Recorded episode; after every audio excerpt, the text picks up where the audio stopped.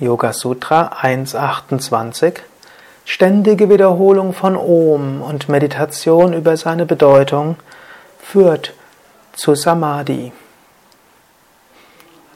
Eine andere Interpretation Ständige Wiederholung von Om und Meditieren über seine Bedeutung führt zu Ishvara, zu Gott.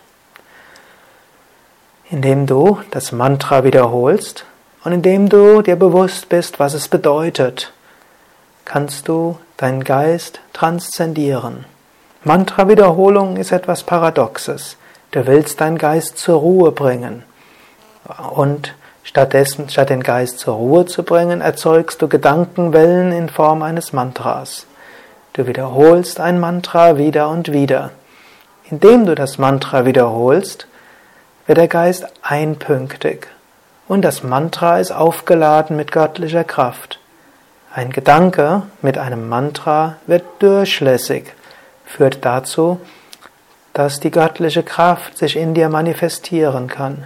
Und in dem Maße, in dem du über das Mantra den Kontakt zum Göttlichen hergestellt hast, in diesem Maße kann dein Geist ruhig werden.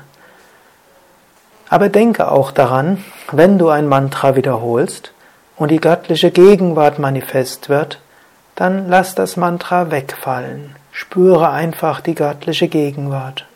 Wenn du die göttliche Gegenwart spürst, dann lass sogar das Spüren wegfallen. Geh in die reine Bewusstheit des Unendlichen ein und erfahre so Satchit Ananda, unendliches Sein, unendliche Bewusstheit, nicht in Worte zu fassende Wonne und Liebe.